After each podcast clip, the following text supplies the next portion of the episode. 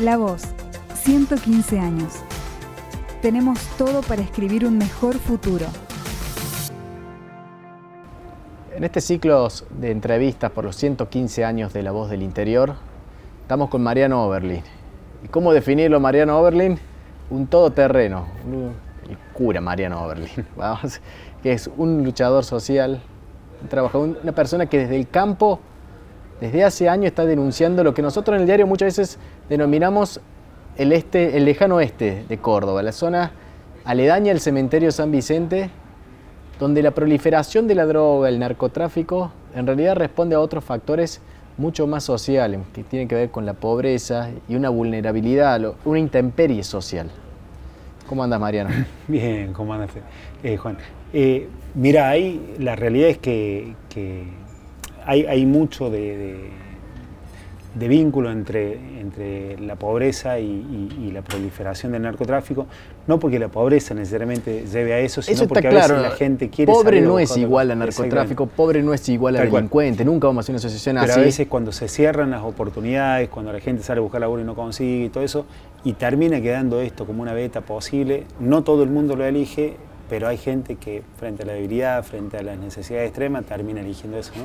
Eh, yo creo que, que, quizás hay un porcentaje ínfimo de personas que elegirían esto lo mismo, aunque tuvieran otras oportunidades, como pasa en todos los sectores sociales y en todas las profesiones. Es decir, tenés abogados, tenés médicos, tenés políticos, tenés gente que ha tenido oportunidad de la vida y que hace bien las cosas y otros que han tenido oportunidad de vida y lo mismo eligen. Bueno, la corrupción política empresarial es el mejor ejemplo. Entonces digo, capaz que también en nuestro barrio, seguramente un grupo de gente, un porcentaje ínfimo de gente que elegiría lo mismo. Pero evidentemente hay un montón de otra gente que si se le da la oportunidad elegiría hacer las cosas bien. ¿no? Eh, yo creo que, son como dos, caminos, yo antes los veía como más distantes, hoy por ahí los voy viendo como un poco más, más cercanos, pero eh, diversos, pero que son complementarios. ¿no? Por un lado, y en primer lugar, generar oportunidades, porque hasta que no se generan oportunidades no sabe quién es el que realmente eh, quiere hacer una vida digna y quién por ahí termina cayendo en esto por todas las necesidades. Y en algún punto sí hay que ver quiénes son los que movilizan este tipo de cosas, algunos que están dentro del barrio y otros fuera del barrio, porque también hay que ser consciente de que, de que todo lo que se mueve en el barrio no es solo del barrio, digamos, el narcotráfico hoy tiene vinculaciones con un montón de otros sectores sociales que capaz que no aparecen vinculados, que no aparece el tipo vendiendo, pero a lo mejor lava plata, a lo mejor habilita algún camino para que pase, a lo mejor, digo...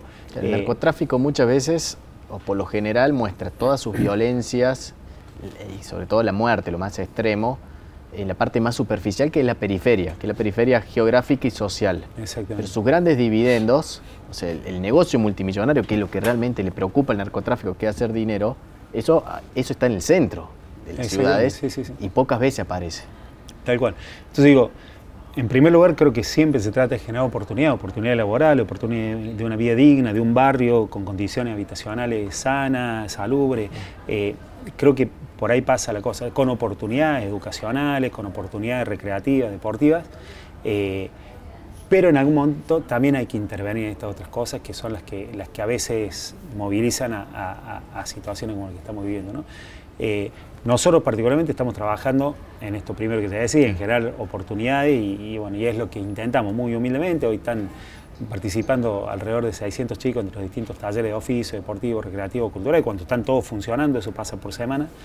Y, tenemos 30 chicos viviendo, haciendo su proceso de rehabilitación, aprendiendo ciertas cuestiones del trabajo. El trabajo no es solo aprender un oficio, sino también ciertas cualidades, ciertas aptitudes que son necesarias para poder sostener un trabajo. Bueno, un poco estamos como dedicados Sentirse a eso. útil también. Sentirse en una sociedad que, o sea, el, este de la ciudad de Córdoba tiene fronteras invisibles. Está, muy claro. y y una, porción muy importante de la ciudad hoy aparece segregada dentro de lo que es el universo de toda la sociedad de Córdoba. Sí, y un barrio que históricamente ha estado como aislado durante muchos años, ha estado relegado de la política, de la economía, o sea, en todo sentido, pero incluso hasta geográficamente aislado. Hoy eh, yo suelo ser pesimista en algunas cosas, cuando uno mira futuro, a veces no... Yo, la sensación que tengo este último tiempo está como empeorando cada vez más la cosa, se está poniendo más, más pesado, pero han habido algunas intervenciones del Estado importantes que me parece que pueden generar realmente una perspectiva distinta a futuro. Entre ellas, bueno, el parque educativo que ha hecho la municipalidad, que me parece que puede ser una, experiencia muy linda para los chicos, eh, el poder participar y habitar esos espacios que en el barrio no hay. Que en eso es clave el acompañamiento posterior a la inauguración de la obra. El edificio que es una obra impresionante, bueno, ahora hay que sostenerlo cotidianamente para que eso realmente funcione. Pero es una apuesta muy linda. Y después, de parte de la provincia que han hecho, han rehabilitado la costanera, eh, que la idea es que pasen por ahí los colectivos de larga distancia, que lleguen hasta la terminal y como una vía de acceso muy rápida al centro, seguramente va a pasar mucho tráfico por ahí. Eso, además de que geográficamente vuelve a conectar el barrio al resto de la ciudad eh, y permite otra mirada sobre el barrio, eh, incluso hasta puede llegar a ser una posibilidad de fuente laboral, por ahí va a tener mucha exhibición ese lugar, para poner este, puestitos donde, digo, bien instaladitos, donde se pueden vender artesanía, las cosas que vayan haciendo. Nosotros lo estamos pensando desde los chicos nuestros, pero, pero seguramente hay, hay otra gente que... Usted tiene una marca que, es Mundo Müller. Exactamente, hemos desarrollado junto con la comunidad empresaria de Córdoba una marca, Mundo Müller, y bueno, la idea es poder poner ahí lo que hacen los chicos y bueno, lo que haga alguna otra gente del barrio, pero desde vender un pastelito, un pan casero, hasta una artesanía en hierro, en madera, yo creo que puede ser una salida laboral interesante. Y no solo eh, una salida inmediata, sino también una salida eh, simbólica, porque antes de que hicieran esta, esta vuelta a la costanera, eh, esta reparación, digamos, había un móvil de la policía que cuando vos bajas por la circunvalación hacia la costanera, te paré y decía, no se puede entrar por acá, es una zona muy peligrosa. Imagínate que un empresario que quiere bajar por ahí, mañana recibe a un chico de nuestro barrio que, va a buscar trabajo y no, si a mí no me deja entrar policía, yo no te meto en mi empresa. ¿no? Entonces digo, lo digo medio gráficamente, medio ingenuamente, pero, pero algo de esto hay. ¿no? Entonces digo, que por ahí la circulación de tráfico permita mirar otra cara del barrio, al barrio en otra perspectiva, que permita ver que se puede circular, que se puede integrar, capaz que también habrá posibilidades laborales para para, gente dentro del barrio. vos ya estás hablando de perspectiva de futuro o de anhelo en todo este trabajo. Nosotros en este ciclo de entrevistas lo que estamos invitando a pensar es cómo vemos la Córdoba en un futuro, en un futuro dentro de una década más o, un poco más. ¿Vos cómo ves? ¿Cómo, cómo pensás que, vamos? ¿Vamos a ir contando en las páginas de policiales las malas noticias que surgen de manera periódica en este barrio donde la muerte llega mucho más temprano que en otras zonas de la ciudad? ¿O, cree que realmente eh, estamos en un momento en el que se está trabajando para revertir esta situación y que acá a una década o algunos años más estamos hablando de una generación que debe de una generación perdida y una generación salvada? Estos últimos cuatro o cinco meses eh, en el barrio han pasado cosas muy, muy tristes, digamos. Entonces, si me han preguntado hoy, la verdad que hoy tengo una mirada, y, a nosotros particularmente en el lugar donde estamos trabajando, los últimos días nos han pasado cosas medio complicadas. Eh, hoy tengo una mirada un poco pesimista, la verdad. Pero cuando uno mira esta obra que decía recién, el esfuerzo que están haciendo, y, más el esfuerzo que hacen los mismos chicos, la gente del barrio por salir adelante, yo quiero creer que sí. Y creo que la clave de eso es generar oportunidades, posibilidades laborales y fundamentalmente integrar, integrar al barrio, al barrio con el resto de la sociedad. ¿no? O sea, eh, no podemos seguir armando guetos, ¿no? guetos de exclusión donde, donde aquellos que no nos gustan por algún motivo terminan este, recluidos para que el resto de la sociedad pueda vivir.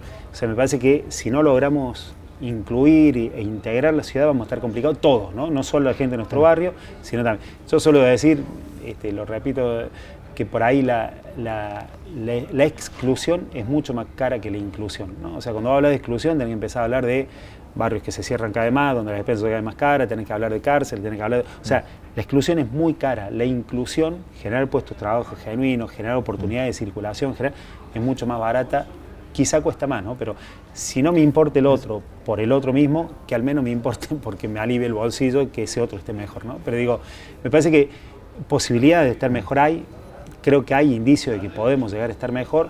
Hoy tengo una mirada medio pesimista, pero, pero creo que sí se puede aspirar y creo que fundamentalmente es muy conveniente para todos que estemos mejor y que estemos más incluidos. Sí, porque en el fondo es una sociedad, porque la exclusión es hablar del otro, como alguien distinto. La inclusión es el nosotros. Ahora estás planteando un término y medio de decir, bueno, si querés que sea el otro, que no querés verlo como un par, pero por lo menos preocupate, aunque sea por el bolsillo propio, de decir cuáles son los beneficios. O sea, una salida económica ante un drama social. Sí, sí. Yo digo, eh, quiero creer, digo, he visto cosas que me generan mucha esperanza y, quiero creer que todo eso va a seguir, que se va a multiplicar y que vamos a tener un acuerdo mejor. Pero creo que eso solamente se logra si, si realmente intentamos integrarnos como sociedad. ¿no? con un plan sustentable, de largo aliento, no solamente de, salir a, tapar como una reacción ante una crítica o algo, un, un episodio del momento. Exactamente, sí, sí, sí. Así que bueno, bueno, Mariano, te agradecemos, la verdad que siempre es, siempre es un gusto y es muy importante poder eh, escucharte porque tu reflexión nace desde el trabajo de campo, o sea, no, no es una mirada macro, abuelo de pájaro, sino que vos estás ahí junto a los chicos todos los días. Así que bueno, muchísimas gracias porque siempre nos da estos testimonios que para nosotros son muy valiosos. Muchas gracias, la verdad que un gustazo como siempre, Seguí escuchando las entrevistas del ciclo La Voz 115 en Spotify, Apple Podcast, Google Podcast o en lavoz.com.ar.